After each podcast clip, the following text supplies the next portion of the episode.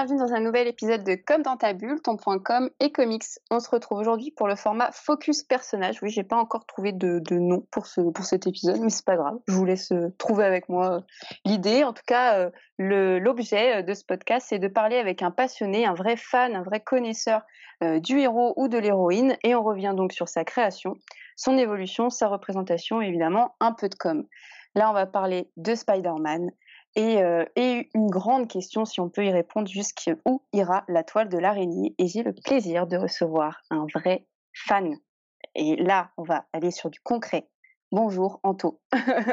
Eh, bonjour Alexandra, euh, bonjour à tous. Merci pour euh, cette invitation presque inespérée, hein, parce qu'on a eu, on a mis du temps pour, pour se capter, mais, c'est un grand plaisir d'être là.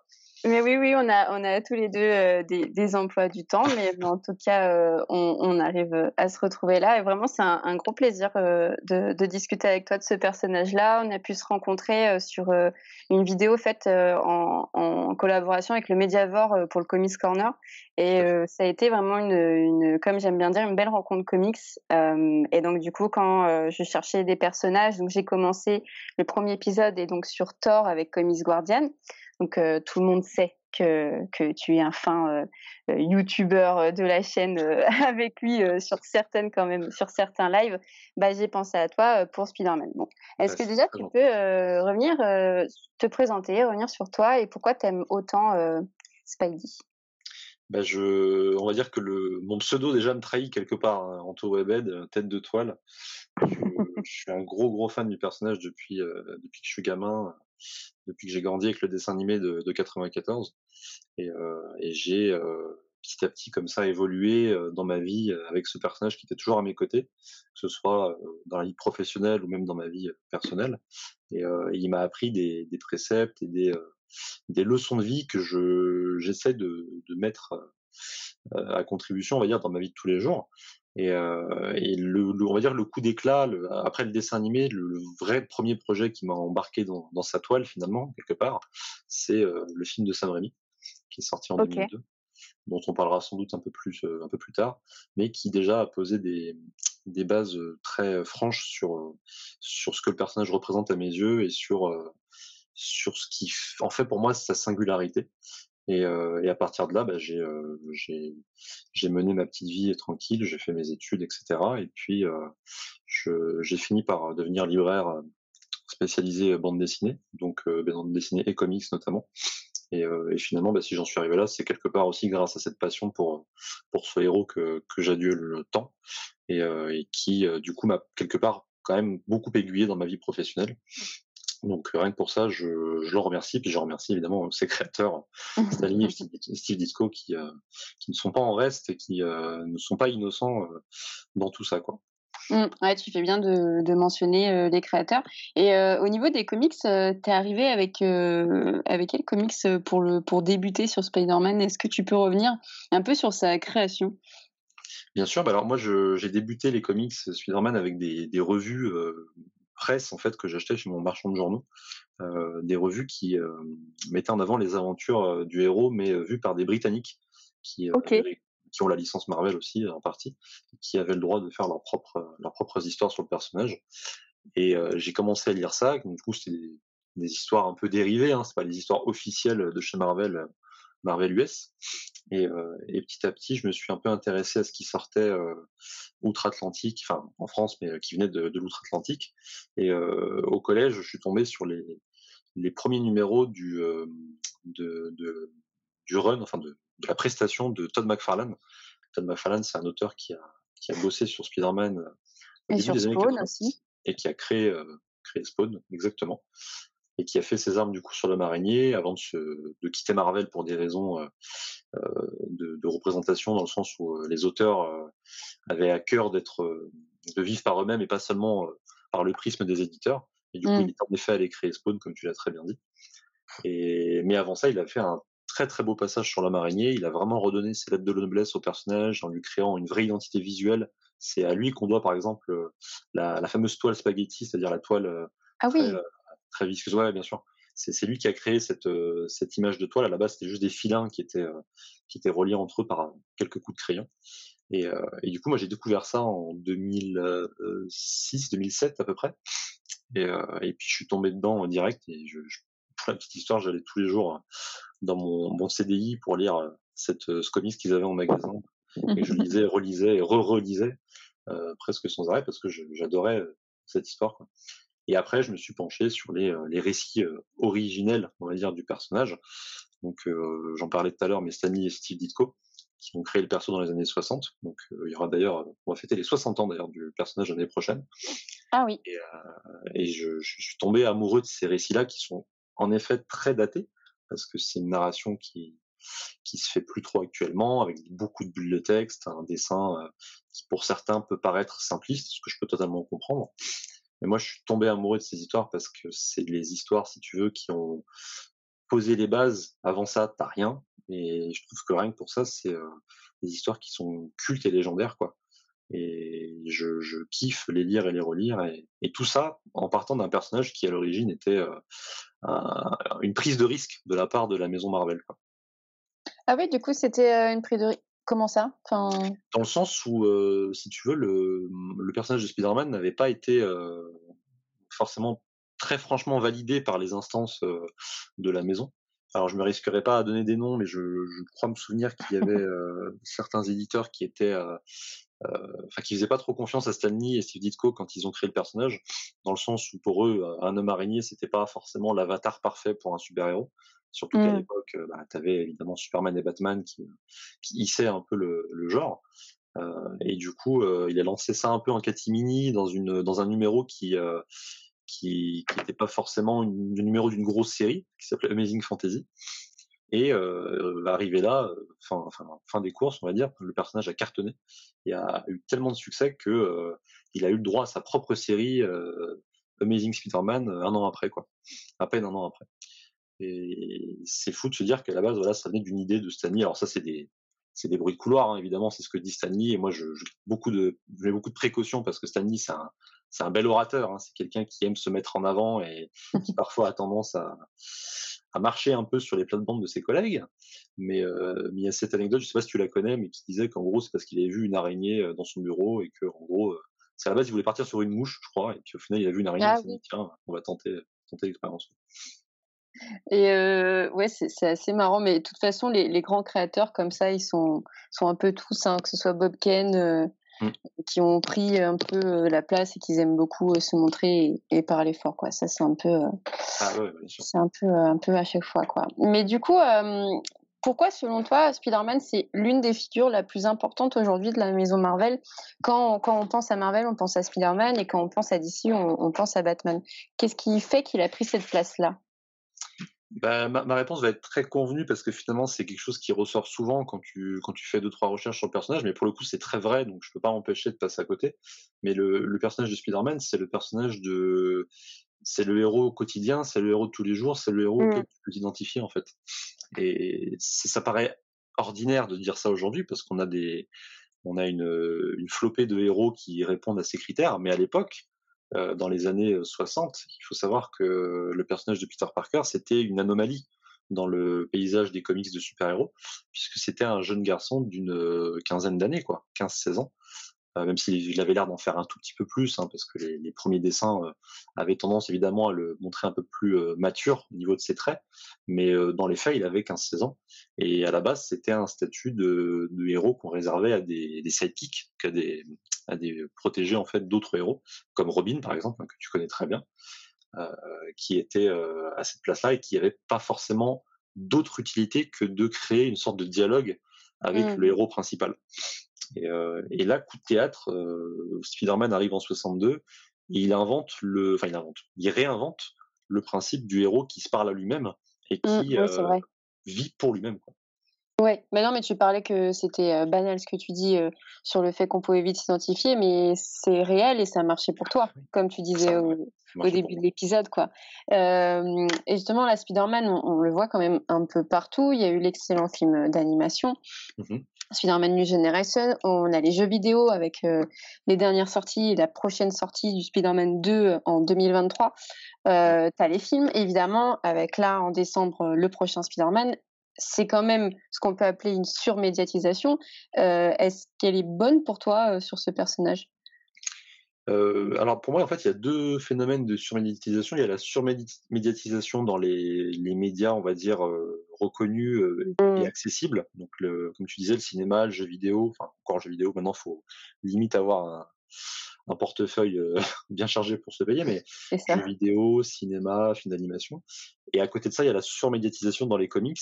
Et là, c'est un sujet où je trouve que c'est, en effet, ça commence à être problématique parce que le personnage est tellement fort dans la maison qu'il a droit à parfois trois, quatre séries en même temps, alors que la plupart des personnages entre guillemets normaux ont droit à une série et encore une série irrégulière parce que parfois tu as des ruptures de série, tu as des auteurs qui s'en vont, d'autres qui reviennent, le personnage est un peu mis dans le coffre le temps de ressortir une actualité. Là, Spider-Man, lui, c'est tout le temps. C'est comme Batman, hein, tu seras mieux placé que moi pour en parler, mais il y a tout le temps des séries sur le personnage et je peux comprendre que ça lasse les lecteurs et que ça puisse faire fuir le grand public qui se dit, bah, je vais jamais arriver à rentrer dans cet univers. Mais par contre, là où je trouve que c'est bien, c'est dans les médias plus traditionnel où en effet ça crée une, multiplicité d'accès pour le personnage et selon ton, intérêt, selon ta fréquence de, divertissement, c'est-à-dire que si tu es quelqu'un d'impliqué, que tu as envie d'avoir des grosses aventures, tu peux en effet partir sur le jeu qui va te proposer une histoire euh, continue, qui va livrer une vraie prestation sur le fond et sur le long terme. Alors que si tu es quelqu'un qui euh, est plutôt euh, qui cherche un divertissement court et, efficace, en effet, tu peux partir sur un film d'animation d'une heure et demie euh, et, ça marche très très bien aussi, parce que les deux projets sont différents dans, la, dans leur création, dans leur genèse, mais ils apportent tous les deux une vraie euh, proposition sur le personnage de Spider-Man qui est accessible au grand public. Mmh, Donc, je trouve que c'est une bonne chose pour moi. Non, c'est intéressant. Du coup, en fait, ça se complète et ça fait un vrai cycle entre euh, la lecture des comics, le film, le jeu. Ouais, tout à mmh. fait. Non, c'est intéressant. Mais du coup, on, a bien vu avec euh, le film, euh, par exemple, d'animation euh, Spider-Man New Generation qu'on a introduit Miles Morales, on a introduit le fait qu'il y avait plusieurs Spider-Man, d'autant plus aujourd'hui avec le, multiverse qui est, affirmé. Est-ce que selon toi, on rentre dans une nouvelle ère pour l'araignée? Bah, je pense que oui, finalement, depuis, depuis le jeu, depuis le film d'animation qui, assez par coïncidence, on va dire ou pas, sont sortis tous les deux en 2018 je pense que depuis cette, euh, cette année-là, on, on, embraye, on embraye sur une nouvelle fournée de projets qui sont assez différents, assez originaux. Euh, enfin, sauf un, mais j'en parlerai un peu après. ça arrive. Je pense ça que ça arrive, ça arrive. Je, pense que la plupart des projets euh, entre guillemets hein, indépendants, parce que c'est pas indépendant, mais dans, l'approche indépendante sont de très bonne mmh. qualité. Et, euh, et, je pense que c'est une bonne chose aussi de proposer plusieurs vecteurs, plusieurs plusieurs personnages qui permettent de bah, tout simplement d'attirer une audience à chaque fois qui soit différente mmh. et ce qui est d'autant plus intéressant quand on ne trahit pas le personnage d'origine en fait. En fait, si tu veux, c'est euh, il y a un côté où on propose d'autres versions hein, comme euh, Spider Gwen, euh, Miles Morales, etc. Mais à chaque fois, ça ne contrecarre pas, si tu veux, le, le rôle de Peter Parker qui reste quand même malgré tout le, le mentor ou le, le personnage de référence dans leurs univers respectifs. Et c'est ça que j'apprécie c'est quand on se sert de l'héritage et de la tradition pour proposer quelque chose, mais sans cracher sur les racines qui sont les racines du personnage. Quoi. Oui, donc poser un vrai respect en fait sur tout son univers, de ce qui a été créé, de ce qui a été vu, et de, de pouvoir se réapproprier convenablement les choses, quoi. Ouais, totalement. Puis Miles mmh. Morales, c'est parfait pour ça. Enfin, c'est un personnage qui est très récent. Hein, il a 10 ans cette année. Euh, c'est très rare qu'un personnage euh, issu d'une grosse boîte comme Marvel ou DC passe le, le stade du, enfin, je veux dire du live action. Non, c'est faux du coup, mais qui passe le stade de l'adaptation euh, au mmh. sein de sa première décennie. quoi. C'est très très rare. C'est dire à quel point le personnage est puissant. Oui, et puis c'est aussi un, un, beau défi qu'ils se sont fixés de se dire bon bah on va s'engager aussi dans le film d'animation euh, avec ce nouveau personnage, sachant qu'on qu'on qu'on savait que que DC avait déjà pas mal de créations de leur côté et là ils les ont, enfin c'est pas forcément à chaque fois une compétition, mais euh, clairement dépassé au niveau de la qualité euh, du dessin animé qu'au niveau mmh. du, du scénario quoi. Ah bah totalement. Et du coup on va parler des films. C'est tout.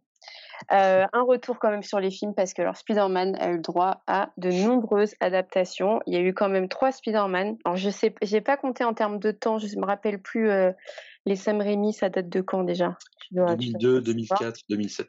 C'est assez énorme. C'est assez énorme. Donc le premier Spider-Man c'est 2002 et là euh, jusqu'à aujourd'hui 2021 avec avec le dernier. Euh, quel regard tu portes sur, sur l'évolution qu'il y a eu dans les films? Parce qu'on est quand même sur un premier Spider-Man avec Sam Raimi, que moi je considère comme le meilleur, mais ce n'est que mon avis, tu parleras mieux que moi de ça. Un Spider-Man adulte, sombre, avec une, une vraie création d'univers du 1 au 3.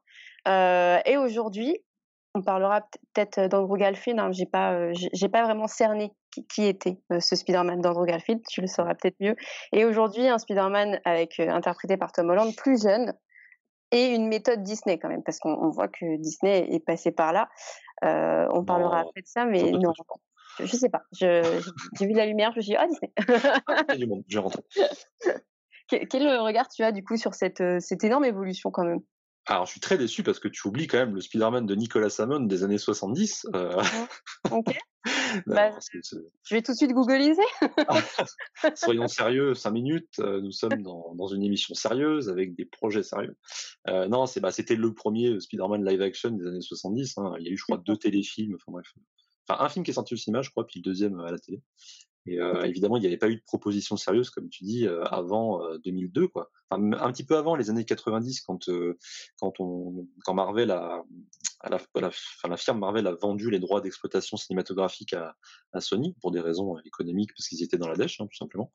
Et, euh, il y a eu des premiers projets où on parlait de Leonardo DiCaprio avec James Cameron à la réalisation. Enfin, il y avait des trucs euh, qui ont duré des, des années et des années avant de d'entamer ce, ce Sam Raimi, enfin ce projet de Sam Raimi qui, euh, pour nous aujourd'hui, nous paraît acquis, mais qui à l'origine était extrêmement délicat en termes de, de genèse et de d'établissement de projet. Et, euh, et, quand il est arrivé, bah moi ça m'a ça m'a soufflé la tronche. Hein. Je suis un peu plus vulgaire, mais euh, je veux dire, je, quand j'ai vu le film au cinéma, j'avais 7 ans et je garde un souvenir qui est encore très euh, très prégnant parce que je, je c'était le premier film que j'ai vu au cinéma. Et, et, puis il y avait une proposition, comme tu as dit tout à l'heure, sérieuse, mature. Je dirais pas forcément sombre parce que le terme sombre est un peu équivoque, si tu veux, mmh. dans le sens où le, la franchise gardait une esthétique très cartoon, très comics justement dans l'approche, ouais, c'est vrai, avec une légèreté. Ouais. Mmh. Euh, là où justement un, un, un Amazing Spider-Man avec Andrew Garfield, en tout cas le premier, était plus dans une euh, vibe sombre à la Nolan parce qu'il arrivait après la saga de Nolan et, et Sony a, a, toujours été dans le dans l'optique de, de, copier un peu les, les esthétiques. Ouais, de, de la concurrence. Euh, c'est ça, exactement. Euh, et du coup, je, pour moi, c'est un regard que j'ai qui est extrêmement positif sur les deux premières sagas que je trouve euh, très intéressantes pour ce qu'elles amènent individuellement aux personnages. Euh, dans le premier, tu as une vision euh, très classique et très, euh, comment dire, très respectueuse du, du personnage imaginé par, euh, par Lee et Ditko, en tout cas à mon sens, dans la mesure où le Peter Parker est assez scolaire, assez académique, assez euh, responsable et, et, suit une trajectoire finalement qui, qui ne dévie que très peu, mais c'est normal pour la première adaptation de référence, c'était logique qu'ils s'empruntent cette voie-là, et j'apprécie l'effort qu'ils ont fait, et pour être très honnête, pour avoir revu, revu le 2 hier avec des amis, je, mmh. je, suis toujours euh, abasourdi quant à la, à la qualité du deuxième film qui se permet de montrer plus Peter Parker que Spider-Man, euh, tout ça ouais. dans un divertissement grand public. Enfin, c'est assez ouf ce qu'ils ont réussi bah, à faire. D'autant que Peter Parker est très important euh, dans ah, l'histoire de Spider-Man. Enfin, Spider-Man n'est pas euh, seulement euh, ce héros, quoi. C'est aussi le jeune homme dans ses galères. Quoi. C'est exactement ça. C'est euh, tu peux pas. Euh, encore une fois, l'identité civile du personnage et c'est 50% de, de, la réussite de ton projet. Hein. Et je trouve mmh. que là-dessus, ils ont, ils ont très très bien géré, même s'il y avait deux trois petits trucs à redire, mais dans l'ensemble, pour l'époque, c'était un, une saga qui a qui a cartonné et qui cartonne encore aujourd'hui. C'est pas pour rien qu'ils ils font des appels du pied hein, pour les, pour ramener ces personnages-là. Et Andrew Garfield, qui est un, un Spider-Man qui est extrêmement sous coté que je trouve très peu mis en avant alors qu'il propose une vraie prestation limite plus impliquée que Toby Maguire pour qui eh ben il l'a jamais caché hein, mais c'était un, un, rôle de commande hein, c'était euh, mmh. le personnage en vogue et, euh, et, de toute façon dans les interviews dans les behind the scenes quand tu regardes on, on t'explique très vite que euh, Toby Maguire on, les premières choses qu'on lui a demandé c'est euh, voilà de faire des scènes torse nu en montrant que le gars était baraque et tout il y avait une vision très euh, très herculéenne on va dire du personnage mmh, mmh. qui est pas forcément la vision de base du Spider-Man euh, des comics qui est en fait un, un, jeune garçon assez chétif en tout cas pas hyper euh, baraque mais qui est très très fort intérieurement et même physiquement mais sans moralement ouais. ouais. moralement sans mmh. que ça ressorte forcément physiquement et Andrew Garfield il réussit parfaitement à nous montrer cette fragilité et à nous montrer comment un justicier finalement qui va se créer un costume pour aller venger la mort de son oncle va ensuite se servir de ce même costume pour devenir un héros. Et c'est là que ça contrebalance le Tobey Maguire qui était très classique dans son approche et qui a posé des, des vraies bases en termes d'origine story de super-héros. Andrew Garfield a un peu, enfin Mark Webb, à qui il faut rendre euh, aussi euh, le mérite, mmh. a, proposé une origine story un petit peu à, à contre à contre sens, tout en gardant le, le fondement de base. Et, et, je trouve que les deux films de, de Mark Webb sont très réussis, qui sont d'ailleurs ses premiers grands longs métrages euh, euh, blockbuster d'ailleurs hein, dans sa filmographie. Et euh, il parvient magnifiquement à montrer une relation qui soit crédible avec euh, Gwen Stacy, magnifiquement interprétée par, par Emma Stone.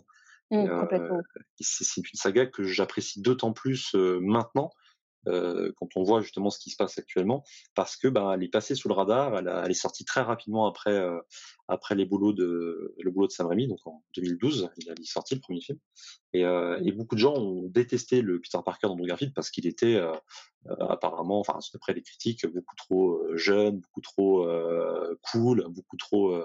c'est encore pire aujourd'hui. ouais, ouais, c'est encore pire aujourd'hui, c'est ça le truc. Sur Andrew Garfield, moi, j'ai, j'en ai pas trop trop mentionné parce que voilà, il y a eu deux films, comme tu dis, c'est sous côté et, et pas on en parle peu. C'est un peu comme si on essaye d'oublier qu'il y a eu ces deux films-là. Pour moi, c'est pas tant le problème du Spider-Man, c'est plutôt tout ce qu'il y a autour, euh, au niveau euh, des méchants, au niveau de la construction. Enfin, moi, ce qui m'a marqué, c'est le 2 avec, euh, je sais plus comment il s'appelle, euh, celui qui fait l'électricité. Électro, ouais. Exactement, voilà, c'était simple. Et euh, voilà, la, la, relation euh, Spider-Man Electro, comment il a introduit et comment se, se déroule le film, enfin ça m'a vraiment posé problème. Donc c'était pas vraiment le, le, la meilleure réussite, c'est vraiment Spider-Man et Gwen que, comme tu le dis, mais du coup ça a pas suivi et c'est un peu dommage. Bah, ça n'a pas suivi parce que Sony, si tu veux, était dans, dans une optique. Euh, c'était déjà l'époque où euh, ils se sont fait pirater, donc il y a eu tous leurs mails qui ont été balancés sur Internet, et euh, ils, on a appris qu'ils étaient dans une optique euh, bah, de, ils naviguaient à vue, quoi. Et ils n'avaient pas de plan de long terme parce que après la saga de Sam Raimi, euh, et les retours assez peu positifs finalement de, de du premier Amazing, ils se sont dit mmh. bah, qu'est-ce qu'on fait? Est-ce qu'on fait un partenariat avec Marvel Studios pour pour intégrer Andrew Garfield dans le MCU ou est-ce qu'on fait notre truc à notre sauce? Et résultat des courses, c'est un univers qui a fini à avorter et pour lequel je serais prêt à donner euh, ce qu'il proposait, je serais prêt à partir d'emblée sur un Amazing Spider-Man 3 plutôt que sur un Spider-Man 4, tu vois?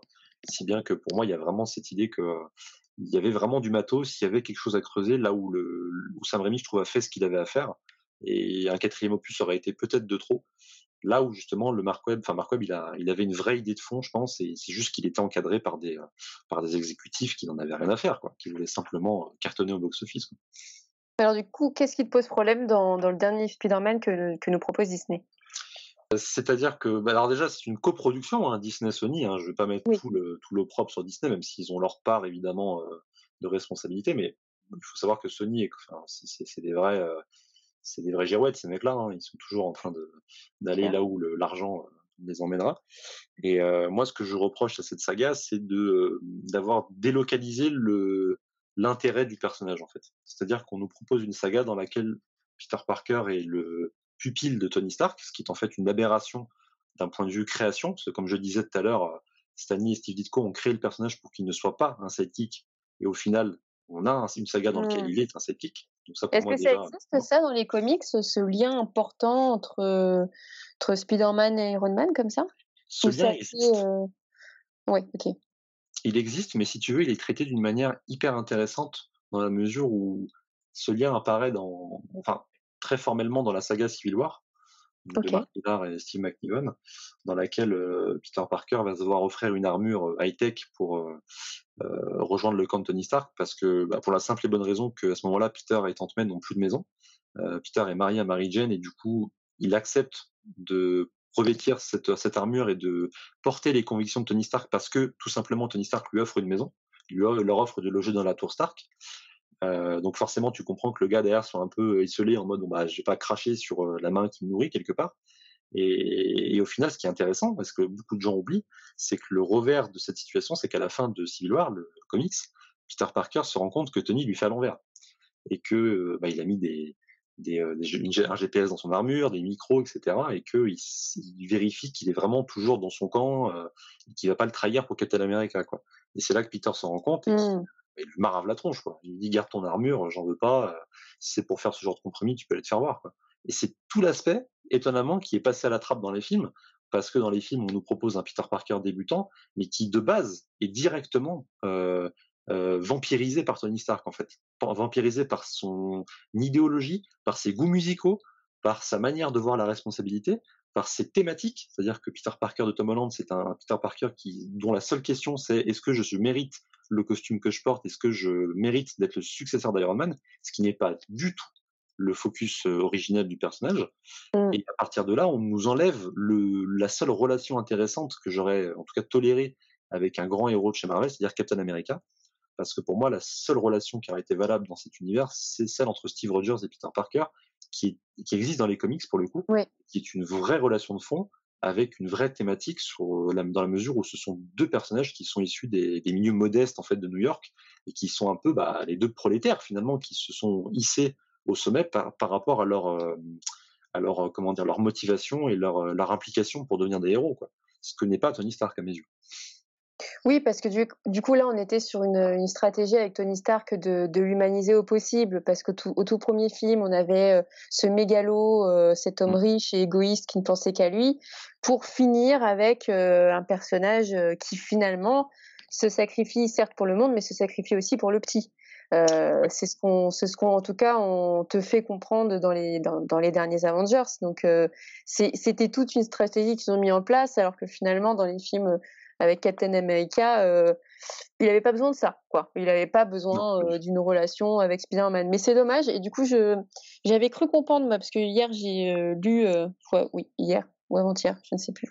j'ai lu Venom de Carnage, enfin plutôt Carnage Lesbi Carnage, qui, qui, était vraiment un Absolute Carnage, pardon, qui était vraiment un, un comics euh, génial. Et donc, euh, à un moment donné, apparaît euh, Captain America avec avec Spider-Man. On comprend qu'ils sont assez proches et je trouvais ça intéressant. je me suis dit, bah, waouh, c'est fou comment on peut te montrer autre chose dans les films.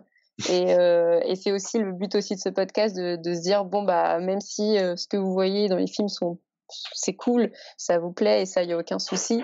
Euh, le, le, support premier euh, apporte autre chose et c'est bien d'avoir une vision d'ensemble. Tu vois, pour moi. Totalement, je suis totalement euh, d'accord C'est pas mal. Et bah voilà, il y a eu plusieurs Spider-Man. Est-ce que selon toi, c'est un personnage qui on peut tout faire avec lui? Est-ce qu'aujourd'hui il n'y a plus de limites? Est-ce que c'est un personnage aussi malléable que peut être Batman? Oui, j'ai placé Batman. Je sais.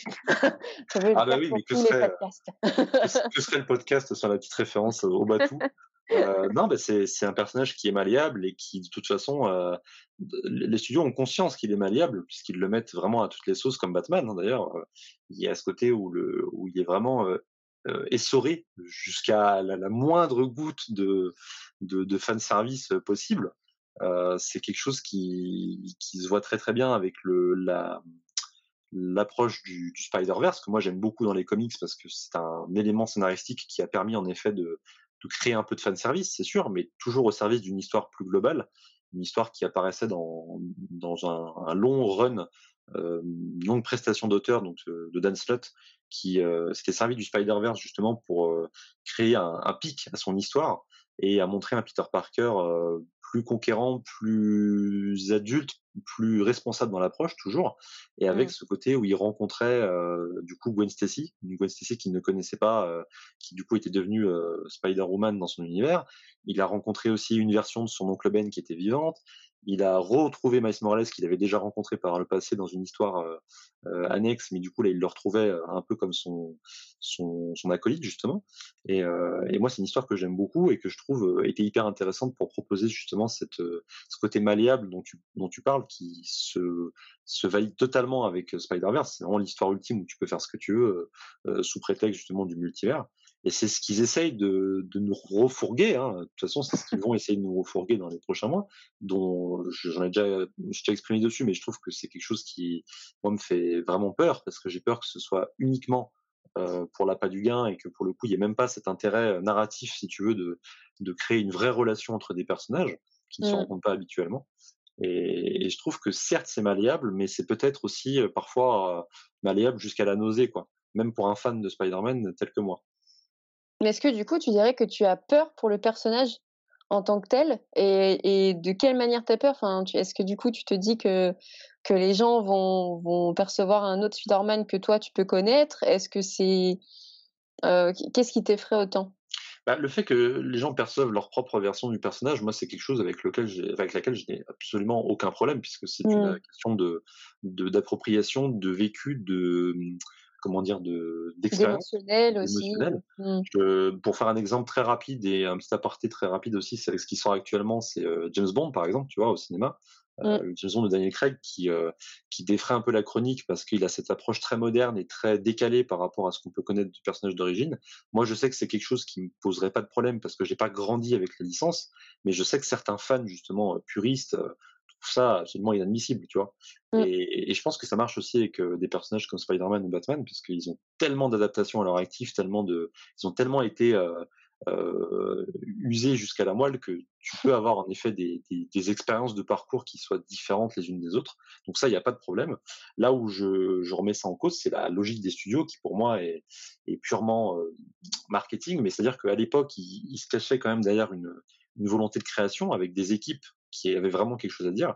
Là où aujourd'hui, on n'en a plus rien à foutre, quoi c'est c'est la foire à la à la la foire au caméo comme je l'appelle c'est le c'est la, la Spider-Mania, mais euh, dans le mauvais sens du terme, dans la mesure où on promet un univers où euh, potentiellement, hein, parce que encore une fois, à l'heure où on tourne, rien n'est rien n'est fait, mais potentiellement, euh, Tobey Maguire et Andrew Garfield pourraient revenir. Euh, moi, encore une fois, j'ai envie de vous dire, mais dans quel but, quel intérêt, pour raconter quoi, si bien que, enfin, à tel point que les personnages sont, sont, sont, différents les uns des autres. En plus, enfin, on a l'impression que Tom Holland, c'est pas Spider-Man qui joue, c'est un héros finalement lambda qui n'a mmh. qui n'a rien d'une araignée.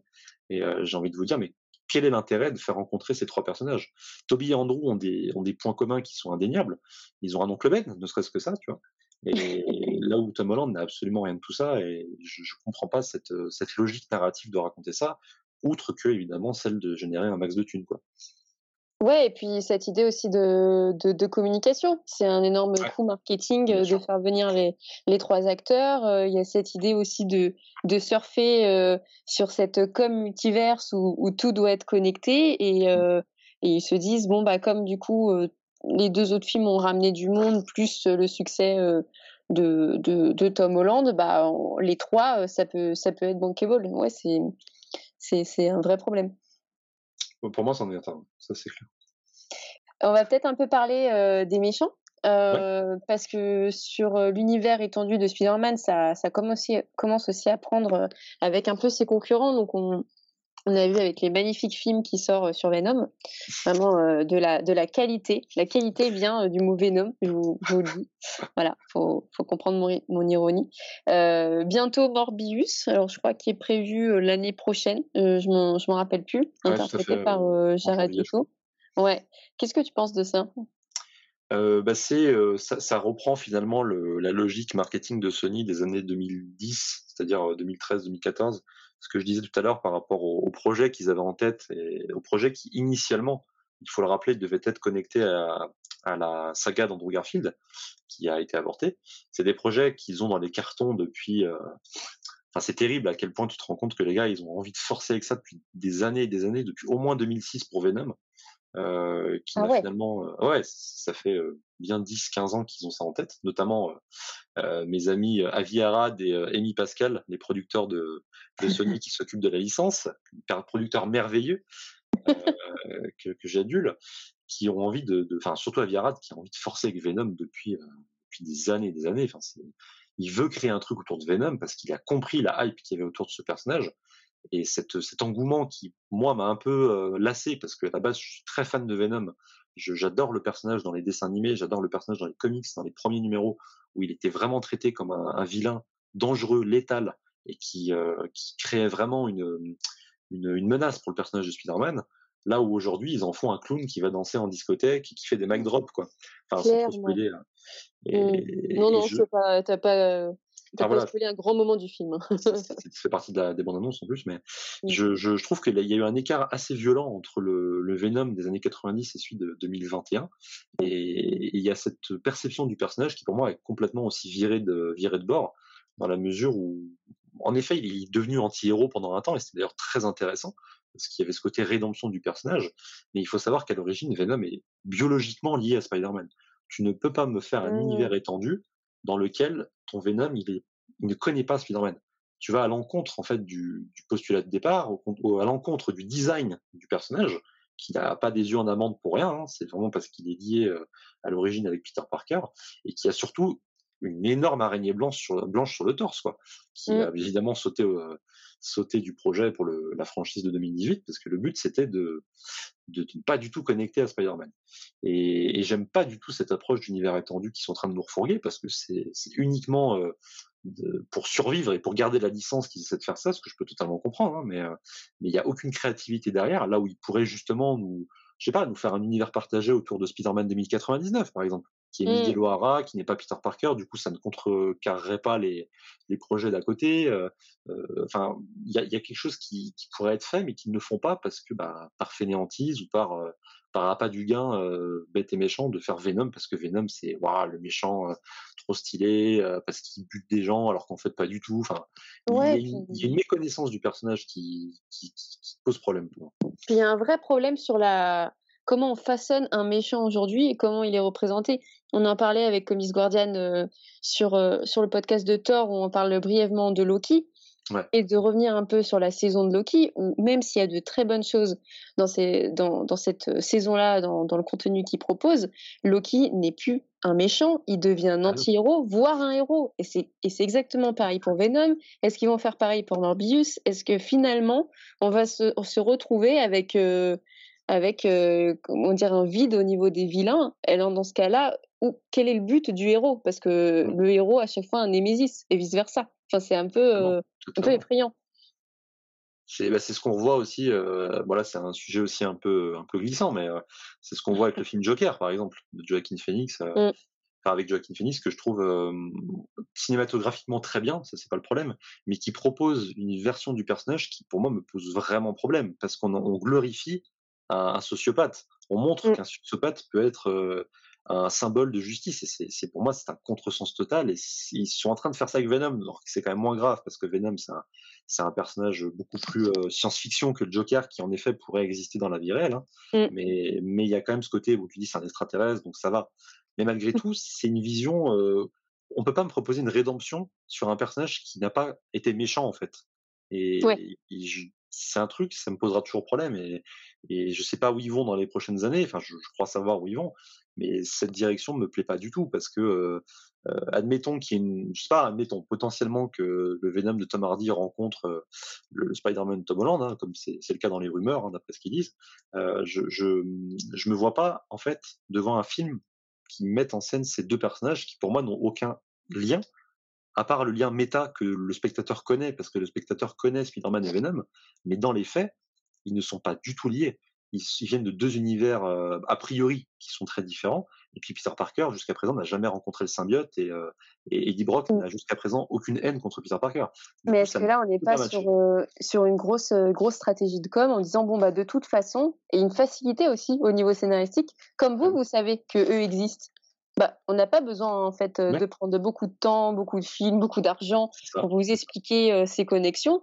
Euh, vous avez compris le multiverse, hein, il y a la TVA et tout. Bon voilà, bah voilà, en gros, c'est un peu ça comment comment toi je l'entends et comment je le, je le perçois aussi en tant que en tant que amoureux du comics en général. Enfin, même moi, en, étant, en ayant peu lu euh, du Spider-Man, j'ai été très surprise aussi de voir. Euh, donc, euh, donc là, on va faire une, une, petite partie spoiler. Donc attention, spoiler pour ceux qui n'ont pas vu Venom 2 et la scène post-crédit. Ah, je vais essayer de l'éviter, tu vois. Non, non, non, mais là, je, je c'est bien d'en parler. De toute façon, vous allez le voir ou pas. Et puis, mon avis, ça a déjà filtré, parce que Comics Guardian l'avait vu bien avant. oui, oui, oui. Euh, ben voilà, en tout cas, partie spoiler, si vous voulez pas, vous mettez pause et ensuite vous revenez. Donc, dans cette scène post-crazy, Venom euh, tombe. Euh, il y a une télé, et donc il y a des images du fameux, du fameux Spider-Man qui, qui, du coup, est, est, révélé. Et, et là, il s'énerve et il, tu comprends qu'il veut le tuer, quoi. Mais d'un ah. coup parce que juste avant, il était en train de faire bronzette avec Eddie en mode euh, vas-y que je te raconte la vie et que je bois une, une tequila, ce qui n'est pas très méchant, je tiens à préciser. Euh, et ensuite, euh, il lèche la télé en mode hum, je vais le manger, alors que t'as pas mangé une seule personne depuis deux films. Hein, euh, parce que être dans le corps d'Eddie, c'est pas manger. Hein. ah oui, on tient à préciser que le mec enfin le symbiote pardon mange du chocolat et puis d'un coup veut manger Spider-Man. Enfin, c'est c'est assez ouf quand même. Ah, c'est ouf et puis ça témoigne, comme tu disais très justement, de cette ce côté fan service dans le sens où vous vous connaissez donc on va pas perdre de temps alors que c'est faux c'est faux. Et c'est ce qu'il y a depuis le début avec Tom Holland hein, dans cette saga. C'est sous prétexte que vous avez déjà vu le personnage, vous devez adhérer à cette version accélérée du, du gars. Mais c'est pas faux. Enfin, c'est pas du tout ça qu'il faut faire. Il faut me présenter son cadre, il faut me présenter son contexte, il faut me présenter ses enjeux, il faut me présenter son oncle Ben, même si c'est évidemment sans obliger de repasser par la mort. Il faut au moins me remontrer que le personnage a une importance dans la, dans la vie de ce personnage. Et surtout, quand tu mets Venom face à lui, il faut m'expliquer en quoi Venom il a envie de le bouffer, parce qu'à ce moment-là, dans la scène, il n'a pas son masque. Euh, donc il n'y a même pas cette idée de, bah, en gros, ah, il a les mêmes yeux que moi, tu vois. Même pas, tu vois. Ils cherchent mmh. même pas à créer une connexion. Ils se basent uniquement sur ce que les, les gens ont envie de voir et du coup, ils estiment que. Et ce que les gens connaissent déjà. Et ce que les gens connaissent déjà. Mmh. Et c'est ça qui fait que je ne peux pas rentrer dans cette saga et que je suis bien content que ce soit le Spider-Man de Tom Holland qui soit lié à Venom, comme ça, voilà. Moi, ça va être flingué du début à la fin. non, non, mais en ayant un peu plus en détail ton point de vue, je, je comprends tout à fait. Surtout que tu es très, très attaché à ce, à ce héros-là. Donc, euh, bah, je comprends ta déception. Bah, merci. merci de me soutenir dans cette épreuve. Pourquoi? Tu, tu, es tout seul?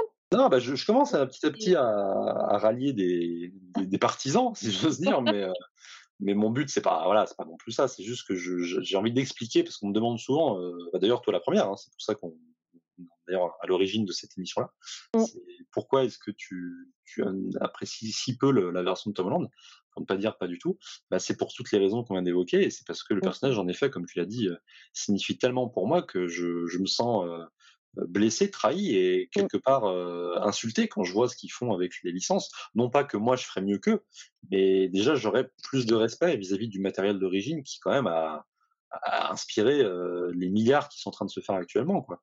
Et dans une optique, en effet, revoir Toby Maguire et Andrew Garfield, ça me, quelque part, ça me, je, je, suis assez impatient parce que je, c'est ce qui est paradoxal, c'est que j'aime tellement ces personnages que les revoir, je pourrais évidemment pas cracher dessus parce que j'adorerais voir comment ils ont évolué, comment ils ont grandi, mmh, comment. Bien sûr.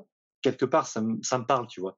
Sauf que bah, c'est dans un contexte où il y a un compromis qui doit être fait et, ce compromis, bah, je l'accepte très difficilement parce que parce que bah, on me les met face à des mecs dont je me fiche littéralement quoi dont je me fiche littéralement du devenir, dont je me fiche littéralement de, de, de l'écriture, puisqu'ils m'ont prouvé en deux films pour Spider-Man et en un film avec Venom, que j'ai d'ailleurs toujours pas vu au passage, mais de ce que j'ai entendu dire, euh, que ça c'est pas du tout euh, les versions que j'ai envie de voir. Quoi. Donc, euh, donc ça va être un, un, cadeau empoisonné quelque part. Mmh, complètement, ouais. On, verra bien quand ça sortira et on, en parlera avec plaisir. Pour, euh, pour finir, parce que c'est un peu le, bah, cœur euh, du, sujet, les comics. Euh, Aujourd'hui, qu'est-ce qu'on a? Comment aussi il évolue ce personnage-là dans, dans, les dernières lectures que tu peux avoir? Et, et pour terminer, ton, meilleur conseil de lecture pour les personnes qui nous écoutent euh, bah, le personnage, il a une évolution qui est, euh, qui est très particulière parce que, comme on l'a dit depuis le début, c'est un jeune ado. C'est en tout cas un, un, jeune adulte quelque part maintenant. Et il a eu beaucoup de, de retour en arrière, de deux pas en avant, enfin un pas en avant, deux pas en arrière, dans le sens où le personnage a connu des une continuité assez complexe. Hein. Euh, il a été marié à Mary Jane, ensuite son mariage a été annulé par euh, Mephisto, euh, aka mmh. l'éditeur, hein, parce que c'est l'éditeur qui voulait euh, euh, quelque part rebooter un peu le personnage et le faire revenir au, au loser qu'il était avant. Puis ensuite, on a, on est un peu reparti de l'avant puisqu'il est revenu avec Mary Jane. Enfin bon, il y a eu des, des va-et-vient euh, qui peuvent en effet euh, rebuter des fans, dont je commence petit à petit à faire partie parce que je, voilà, je me rends compte que les, les récits de maintenant sont, sont difficilement accrocheurs parce que ben ils, ils repompent finalement ce qui a été fait auparavant. Et il y a très peu d'histoires qui sortent vraiment du lot dans la continuité euh, principale du, du héros. Et euh, si je devais citer un, un récit récent qui m'a beaucoup plu, c'est le récit euh, de euh, Chip Zdarsky et Marc Bagley, qui s'appelle mmh L'histoire d'une vie, qui est en fait un, ah, oui. récit complet que tu as peut-être lu d'ailleurs. Oui, oui, oui, qui est très très bien. Qui est vraiment excellent et qui permet de présenter un Peter Parker qui évolue dans un dans l'univers Marvel, mais dans l'univers Marvel qui ne s'est jamais figé, si vous voulez. C'est-à-dire qu'en fait, mmh. euh, l'univers classique des comics, c'est que le personnage, euh, là où nous on prend, euh, enfin là où le personnage prend un an, Nous, on prend 10 ans dans la tronche, quoi. Par exemple, vous voyez, c'est un peu le, même type de, de, de proportion. sauf que dans cette histoire, ben, le personnage, c'est un an chez lui, c'est un an chez nous. Voilà.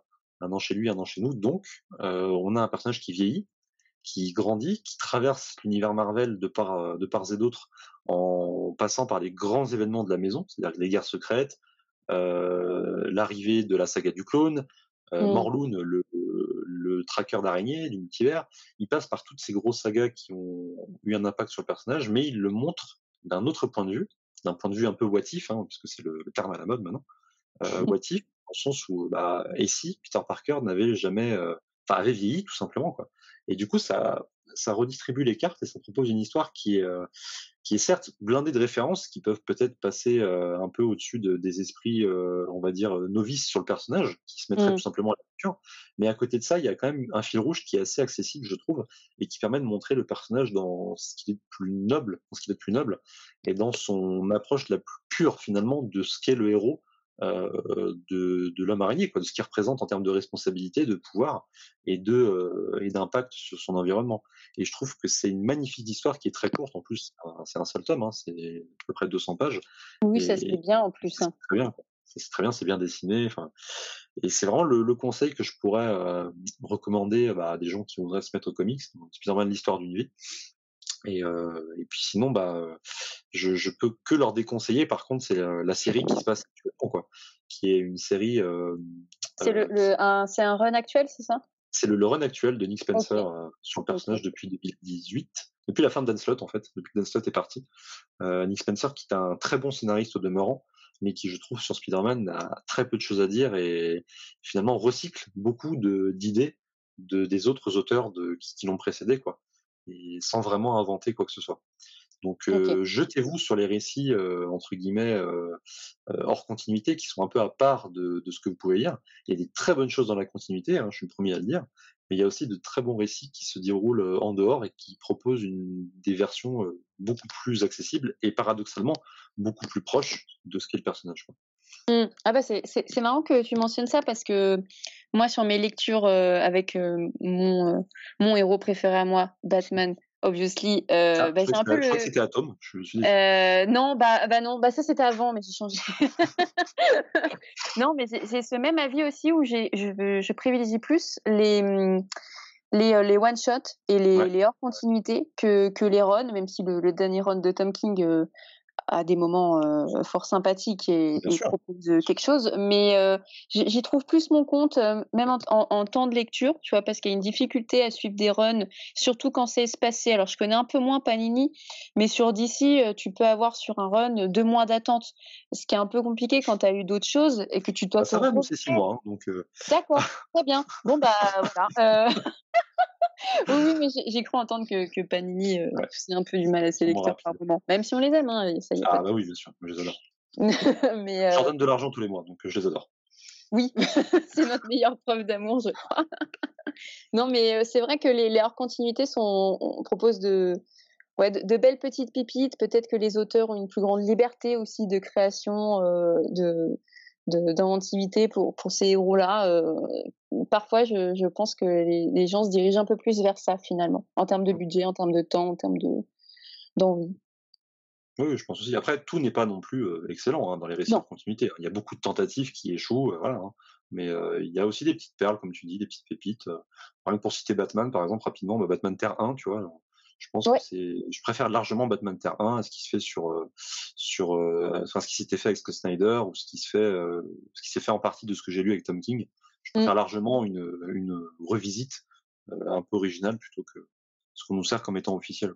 Ouais, ouais, complètement complètement. Mais bon, on, on, se reverra pour Batman. Ça y est pas je, je, vous le prépare. ça va durer deux heures. Très bien. On est, prêt. bah, écoute, merci beaucoup, Anto, pour avoir. Bah, merci à toi. Spider-Man, c'est vraiment cool. Ça, ça permet un peu plus de, de comprendre euh, les enjeux qu'il y a aujourd'hui, de faire un petit tour un petit peu sur tout ce qu'il y a. Un super conseil lecture aussi, donc euh, donc c'est vraiment top. Et puis on se dit à bientôt. On va sûrement te retrouver euh, sur YouTube, non? T'es un vrai YouTuber en vrai Ouais, ouais, ouais, je suis un très très gros YouTuber, très actif. pas du tout. Euh, je, ouais, je prépare deux trois petits lives avec des avec des, des invités pour parler en effet de de mes coups de cœur super héros, mais ça s'arrête là. J'ai pas de gros gros projets comme certains peuvent l'avoir. C'est pas c'est pas vraiment mon, mon, fonctionnement, on va dire. Je suis je suis plus là pour me faire kiffer et passer un bon moment que de créer un vrai truc de de, de long terme, quoi, on va dire. Mmh. Non, mais c'est ça qui est cool.